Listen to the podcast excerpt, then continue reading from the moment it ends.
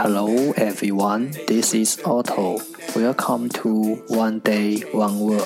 大家好，我是 Otto。您现在收听的是荔枝 FM 幺四七九八五六，图听每日十五分钟英语之每日一词。欢迎收听，欢迎订阅。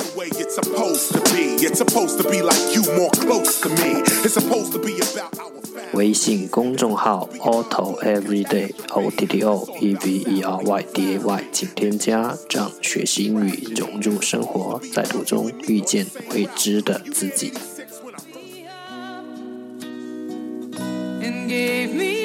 让我们一起简单的坚持每一天。Day three hundred and eighty-one. Today's word is 今天的单词是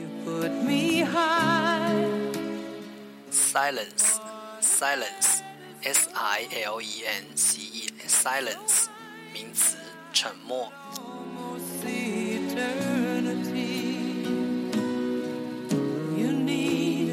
Let's take a look at its example. 让我们看看它的例子。It's better to maintain silence when you do not know what to do. 不知道该说什么的时候，保持沉默就好。Let's take a look at its English explanation. 让我们看看它的英文解释。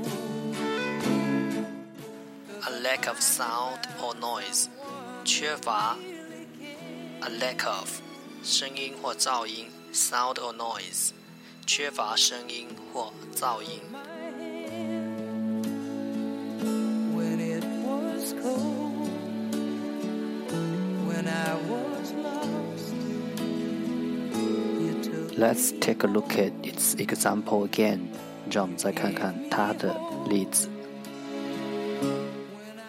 It's better to maintain silence when you do not know what to do.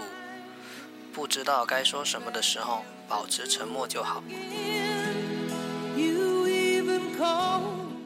Silence, silence，名词，沉默。今天的互动环节，你有没有语塞的时候？ 你选择怎样的方式来处理这种情况？欢迎弹幕留言。